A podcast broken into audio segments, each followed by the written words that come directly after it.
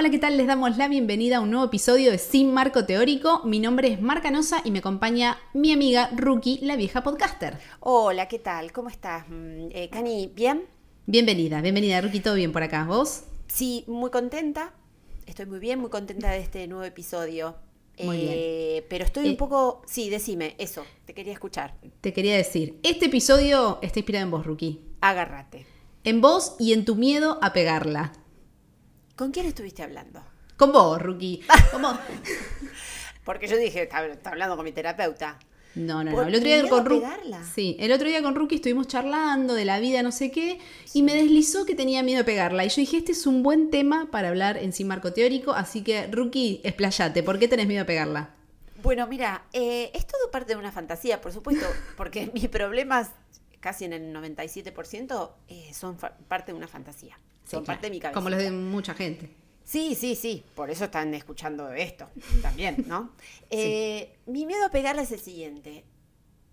A veces, es- en en un momento de, de- de- de pensamiento, de introspección, yo pienso, digo, che, mira si un día yo la pego con algo. No sé, qué sé yo, escribo un libro, una historia que me salió de la cabeza. Siempre son cosas relacionadas con eso, ¿no? Con, eh, qué sé yo, actuar o de repente transformarte en, un- en alguien reconocido por un mérito, ¿no? Por algo bueno que hiciste. Claro. Eh, y digo, no, pero yo no- ya no podría vivir en esta casa que vivo. ¿Por qué? porque- Y porque los medios me perseguirían. Claro, claro. No es que tenés un reconocimiento mediano, eh, extra famosa, No, es- Susana es Jiménez. Jennifer López de la literatura. Sí, sí, sí, sí. sí. La J-Lo de la literatura. Eh, Aparte con un libro, no sé cuánta gente famosa porque no, escribió un eh, libro y claro, la yo persiguen. sería como una, una J.K. Rowling. Ponele. Ay, pero Y J.K. Rowling cuando era no, buena eh, o ahora. Me estoy metiendo en un tema No, de la, de la del pasado, la del principio Ah. de Harry. Eh, y entonces em- empezaría a no poder, ya no podría vivir acá donde vivo, me tengo que mudar a un lugar seguramente mm, de- más caro. Porque... Y más lindo también, capaz. Sí, otro, otro, no sé por qué pienso que ya no podés vivir en el barrio que vivís. Después, Mm, eh, claro, no sé. me da miedo también que se me trule la cabeza y, y, eh, empezar a alejarme de la gente que quiero. De repente eh, voy a una fiesta y me encuentro, qué sé yo, ponele, con un eh, Jason Statham. Y, Ah, mira. Eh, y la pareja y me invitan a comer algo y yo digo, no, sabes que tengo el cumpleaños de, de- de Mar, no puedo ir. No, no le voy a decir, me voy a ir con, eh, con ellos a un cumpleaños. Pero mi cumpleaños, Rookie. Sí, pero se me va a trular la cabeza, te estoy diciendo. Pero por- me, me intriga mucho igual porque es Jason Statham. Pero bueno, no, un sé, Justin me- Bieber me con Hailey. No. Sí, son muy jóvenes, no voy a entender nada de lo que hablan. Pero vos hablás Jason inglés, y la, la señora que le mandamos. Pero también hablan en inglés. Ah, no, el problema es que la No, no es generación no es, en inglés. Claro, porque es vos que hablás. van a hablar de cosas de jóvenes, me van a hablar de, de tecnología. Claro, Justin te tira algo de su marca de ropa Drew y vos ya no sabés de qué te habla. Ve, yo, yo no sabía que tenía una marca de ropa. Volvamos a mi problema, no es un problema. Volvemos a Jason Statham, perdón. Eh, y pienso eso, digo, ya, viste, eh, le dejas de hablar, te manda un, un Sí. amigo, una amiga, te manda un WhatsApp y ya no le contestás. Claro. Bueno, entonces yo ya digo, yo ya no la quiero pegar. Te agradezco, pero con este panorama no la quiero pegar. Gracias. Pero para, ¿no pensaste en la posibilidad de que capaz la pegás? Te reconoce un montón de gente, pero. Y ponele que te mudas de barrio porque no podés vivir donde vivís y te mudas a una casa que es re linda y te encanta. Y capaz tus amigos te hablan y vos le seguís contestando igual. O vas a una fiesta y Justin Bieber, porque yo sostengo que Justin Bieber y no Jason. Statham, te invita y vos le decís, discúlpame Justin, tengo un año de mi amiga Mar, que es más importante que salir de, de copas con vos y con tu mujer. ¿Por qué No, siempre pero- ves el lado negativo de todo y no lo ahí- positivo? Ahí tocaste el punto. Ya sabés que yo no pienso las cosas así. Por eso el miedo a pegarla. Porque cualquiera que podría pegarla dice, che, qué bueno, esto estaría bueno y después lo puedo compartir, esta felicidad con mis conocidos. Bueno, yo pienso en el lado negativo. Ya casi que lo, lo doy por decretado, no sé cómo se dice. Es como que va a pasar eso. Entonces, es como una herramienta maravillosa para no, para no decir, y bueno, capaz un día estaría bueno pegarla con algo. Y además siempre es al espacio sideral. Nunca es, eh, como es al más allá, es éxito de 0 a 100 en un segundo. Nunca es, bueno, esto está bueno, la gente lo reconoce, unas cuantas personas lo reconocen y vos seguís tu vida normal, pero con este reconocimiento. No, yo no hago así las cosas. No me manejo de esa forma. No, bebé. Escúchame, pero también puede pasar que, eh, que la pegue. Yo creo que, apa- aparte, Claro, conociéndote vos me para. querés convencer de una sanidad mental que yo no poseo. Para, sí, conociéndote a vos como te conozco, yo creo muy poco probable que no tengas los pies en la tierra, aunque la pegues. Ah, yo pensé que ibas a decir que la veo muy pro- poco probable que la pegues. No, pero para mí no es poco probable que la pegues. Para mí lo que pasa es que vos no confías en tus propias herramientas, que la gracias a la terapia tenés. Sí. Y que para mí es poco probable que se te vuele sea- la cabeza. Como que, tenés bastante los pies en la tierra. Sí, Aparte, pará, si te haces la loquita, te agarra tu vieja, dos tortazos y se acaba me todo. ubica, me ubican dos, dos miradas de mi madre y se termina. ¿Qué- a, a ver, ¿qué, qué- qué- quién te crees que sos? Sí, Jason. Who. Jason, ¿de- ¿a la casa de quién vas a ir? ¿A la casa de quién tenés que ir a lo de Mar? Al cumpleaños de Mar. Claro, no, para mí no, no es algo que no te va a pasar. Puede ser que esto de decir, ay, yo no la voy a pegar porque no quiero que se me suban los humos, tenga que ver con no hacerse cargo y no querer pegarla por el miedo a si no la pegás como fracasar, como siempre nos pasa. Bueno, yo creo que viene por ahí. No, creo que viene por ese lado. Es como una gran herramienta verle todo el lado negativo a, a- a un posi- a una posible situación, que tampoco es una realidad. O sea, yo me estoy haciendo problemas por algo que no me está pasando. Claro. Eh, pero, pero creo que sí, digamos, pensándolo y ahora fuera de chista, fuera de chiste, es eso, es eh, como la garantía de, che, esto no, no tiene que pasarnos, porque incluso interiormente, el pegarla podría ser un pegarla de manera personal, que no represente éxito o crecimiento económico, no, sino decir, estoy en el lugar donde quiero estar. Es pegarla eso, repegarla. Y sin embargo, eh, bueno, yo elijo mirarle el otro lado, creo que tal cual, por una herramienta, como una herramienta. De- O, quizás también tiene que ver, y atando muchos episodios que hicimos de la primera temporada también, con un poco la zona de confort. Como si vos no te moves de donde estás porque estás muy tranquila en tu zona de confort, no haces cosas distintas, no cambiás y haces algo distinto, no la vas a pegar porque como lo que haces como estás tranqui y estás como en una meseta, digamos. Entonces siento que hay algo también de, de no querer cambiar y estar como siempre en el mismo mood. Y si vos no cambias, es muy difícil que la puedas pegar.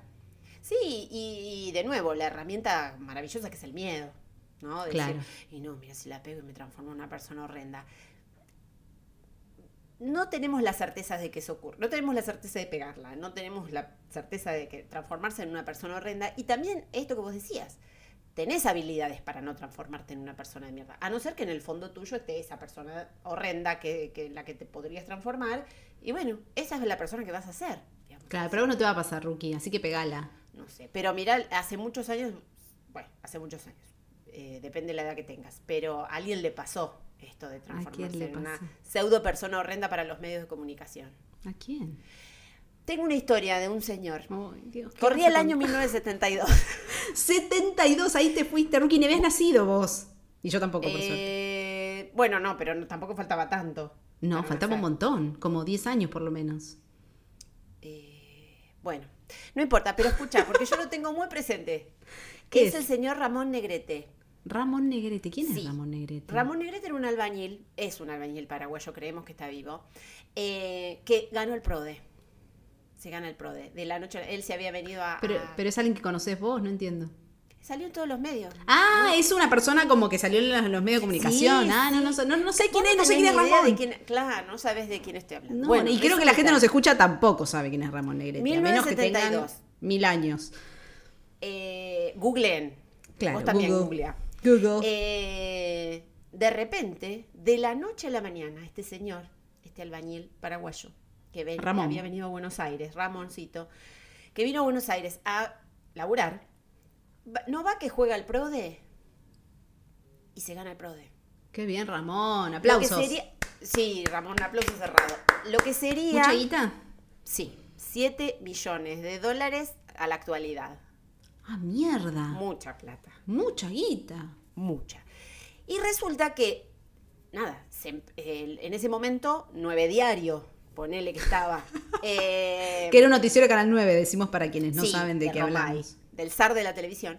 Eh, empieza a salir en todos lados que este chabón se había ganado, alguien se había ganado el PRODE, se ganó el PRODE, resulta que era Negrete. Bueno, ¿le cambia la vida para bien a Negrete? No. No, si tiene siete Tenía siete palos en el bolsillo, pero eh, resulta que eh, la gente le empieza a pedir guita, le, lo empiezan a perseguir los medios, eh, estaba con una pareja y de repente Ramón se trula y dice, yo me las tomo porque no aguanto más nada, y desapareció por un tiempo. Ah, la dejó a la Germu. sí, que le hizo una denuncia por abandono de hogar, no sé si tenían hijos, esa parte no, no me voy a meter ahí. Claro, Imagínate que la Germu se lo fumó pobre y ahora este gana 7 millones de dólares y la deja. Yo Claro, también, mínimo fue. te hago un juicio. se fue al gato, ¿sabes dónde? A patinársela. Porque la leyenda ¿Ah, sí? cuenta que, y alguna te mandaste. Porque te Claro. pica ahí la plata a la mano. Decís, "Eh, tengo la Aparte viva". de tener nada a tener 7 millones de dólares. Y claro, eso. Y como fue tan de, de la- esto, de la noche a la mañana, y encima por el azar, porque no es que. No, e- no era que se mandó un, no sé, de repente la pegó con una película, con un libro, con un, no sé, con un programa. claro, como sea. que se No. fue preparando para el éxito, digamos. Claro, mirá que te va a pasar esto, te va a pasar lo otro. No, a Ramón nadie le avisó. Claro. Y bueno, Truló volvió después de un tiempo con esta denuncia. Eh, Sigue vivo, si lo googlean. hay- hay ¿Y todavía tiene los dólares, Ramón? No sé. no ¿En qué sé, andás? Tiene, un- tiene unos terrenos que, que administra, algo, algo hizo. Ah, Eh, bueno, entonces tan mal no le fue a Ramón. Está vivo, tiene dólares todavía. Ramón está mejor que todos nosotros. Y pudo charlar con la señora esta que, que habían tenido el lío judicial. Ah, yo ¿arreglaron ya? digo- sí, algo charlaron. Eh, lo que yo te digo es esto, es que yo teniendo esa idea en la cabeza, no sé por qué, pues no lo conozco a Ramón, o sea, ¿por qué me influencia tanto la historia? Y de aparte Ramón? no estabas ni viva cuando pasó lo de Ramón, no existías. No, bueno, pero el, el- el- el miedo a pegarla eh, me viene por ahí también, ¿no? De este tipo que de repente se encontró con un panorama que no, esto se me va de las manos. ¿Qué le debe pasar a, a mucha gente ahora también? Esto que de, de un, muy rápido se hacen famosos. Y con las redes sociales ahora Sí. el éxito suele llegar más rápido. Sí. Es verdad sí. eso. Así que bueno, me, me, me angustió lo de Ramón y creo que me agarré de esa historia firmemente como para decir, ves, no hay que pegar. Pero para, ¿por qué pensás en una historia mala como la de Ramón Negrete, que acabamos de conocer, encantada Ramón, encantada, eh, y no te agarrás de una historia genial como la de Ibai? Ibai ya nos conoces el streamer de Sí, Twitch. lo conozco Ibai gracias a vos. Lo amamos, a Ibai Sí, lo amamos, es es, lo mejor, y, y me parece que enfrentó muy bien que ahora es millonario, como siento que es una persona que tiene los pies bastante en la tierra, igual no sé, eso es lo que se ve de afuera, no lo conozco, a Ibai. Sí, parece encantador, pero que, eh, que él también era un pibe común y de golpe se transformó en... No fue tan de golpe quizás y eso también puede que ayude, porque no fue que un día para otro tipo se hizo millonario, Sí. sino que Ibai hizo como una carrera, primero empezó casteando, que es como relatando eh, videojuegos, para decirlo en, en lenguaje que todos que entendamos. sí. Claro, y empezó casteando, después empezó haciendo streaming. Y de a poco en el streaming, después justo llegó la pandemia y como que el mundo del streaming explotó en Twitch, entonces se hizo muy conocido. Y aparte también lo que tuvo es que todo el primer tiempo que fue como muy famoso, estaba siempre en su casa metido porque había pandemia. Entonces como que también, por más que era muy millonario, no tenía como, viste, encontrarte con gente en la calle que te pida fotos y esas cosas. estaba protegido. Estaba protegido, pero ahora sí, digamos, ya está, ya sale al mundo, es millonario y todo, y siento que tiene bastante los pies en la tierra. Pero siento que una cosa que lo ayuda Ibai, igual estoy hablando de lo que se ve, porque ni idea, capaz Ibai la pasa horriblemente mal, no, no lo conozco, pero siento que es que tiene como la familia cerca, y no cerca físicamente, sino como presente, ¿viste? Como que él siempre habla del padre, habla de, las cosas de la familia. Entonces siento que también eso de tener un núcleo que te conoce de toda la vida y que te, te apoya de alguna forma y que te puede decir, che, te, te está yendo a cualquier lado, también está bueno. Y siento que eso es algo que a él lo beneficia. De hecho, él siempre cuenta, porque yo soy muy consumidora de Ibai, tipo, lo veo mucho en stream. Él siempre lo que cuenta es que una de las cosas que no le gusta de la fama, o de haberla pegado, como le decimos acá, es que Sí. cuando conoce gente nueva, la gente nueva ya tiene un concepto de él. Tipo, ya sabe quién es, Claro, ya sabe qué hace. Claro, claro. sí. Y le cae bien o le cae mal, pero digamos, la gente ya se le acerca con un preconcepto de él. Y eso dice como que es medio que algo que no está bueno. Por eso también es como que él tiene a sus amigos de toda la vida y a su familia y como, si bien conoce gente nueva, tiene como un núcleo como de contención de gente que ya lo conoce de antes, porque supongo que debe ser difícil confiar en gente nueva, porque no sabes si te acerca porque le caes Por bien interés. o porque quiere tu guita o por lo que sea, digamos. También debe tener su lado malo pegarla. Escúchame, te hago una pregunta, porque vos ya que lo conoces tanto, pues yo esto íntima. no se lo he podido preguntar, pero eh, ¿hace terapia Ibai? Sí, Ibai hace terapia. Ah, viste. Eh, por eso. Y voy a hacer terapia porque es una persona eh, sensata. Es que para Está mí, si la, si la pegás y tenés exposición pública, tenés que hacer terapia, no hay escapatoria ahí. Yo vengo zafando porque no soy, no tengo exposición pública. No, por- y claro, por- porque también es, un, es una gran recomendación esa. Es, es muy bueno lo que decís de esto de tener la familia cerca o gente que te conoce desde antes, tu núcleo, no Claro, no importa, familia, sí. eh, que te diga, "No, por ahí no es, bebé, ¿qué estás haciendo? Te agarre de las orejas de, de manera literal, no estoy diciendo de manera literal, y te diga, "Ta- estás haciendo cualquiera, cortala porque estás quedando como un salame total. Sí, me parece que ahí es la que va. Y hacer terapia también, por supuesto. Que esa yo ya la tengo. Bien, ¿ves? check. Entonces podría, mm, podría usarla. Pero escúchame, te hago una pregunta, Sí. porque a, a mí este- de este episodio además me, me están faltando cosas. ¿Qué te está faltando, Ru? Y cosas, eh, tu, tu trabajo. Mi trabajo, ya sé a lo Sí. que te referís. Sí. A mi cita, a la tan esperada cita de todos los episodios. Sí. Que esta temporada puede ser muchas cosas, no solo de películas, no se olviden. Mm, sí, sí. No es por falta de eh, material, sino para abrir nuestros horizontes. Ya lo expliqué esto. Ruki. Bueno, dale. Bueno, en la, la cita que tengo eh, de hoy tiene que ver con esto de algo que hablábamos antes, que era de como ponerse la traba de no querer cambiar para evitar pegarla y todo eso que hablamos hace un ratito. Bueno, esta cita es de Shmi, que es la mamá de Anakin Skywalker, quien después se termina convirtiendo en Darth Vader, sorry el spoiler, que le dice eh, Shmi, que es la mamá de Anakin, a Anakin, no puedes evitar el cambio, sería como ponerte a la, apuesta de, a la apuesta de los soles. Y dice los soles porque en Tatooine, que es el planeta donde viven, hay dos soles, no hay un sol. Entonces a lo que voy con esta cita es que tiene razón, Shmi, básicamente. Sí, no hay, no, Y no es hay que vuelta sí, que darle. dejemos de ponerle trabas a los cambios. Los cambios están bien, uno no es la misma persona ahora que era antes y también como siento que a veces te pones trabas por esto que decíamos antes. Como, bueno, te pones trabas, querés estar en la zona de confort, no te querés mover ahí porque estás cómodo, no querés cambiar, pero a veces tenés que cambiar un poco, tenés que correrte un poquito para pegarla o no pegarla, no importa, digamos, el fin no es pegarla, pero está bueno estar en constante cambio o cambiar un poquito también y moverse a lugares de, de comodidad para poder animarse a hacer cosas que uno tiene ganas y no boicotearse. Sí, además que el cambio, ya lo hemos dicho, es inevitable. O sea, el, eh, Lo dijo Shmi, lo dijo Shmi recién, tal cual, la señora. Y cualquiera que intente oponerse a eso, pues está perdiendo totalmente el tiempo. Claro. O sea, ya es una, algo perdido. Que a mí me ayuda mucho tenerlo presente eso, como repetírmelo, no te resistas a esto. Eh, hay una frase que no la inventé yo, por supuesto, que es esto, lo que resiste, persiste.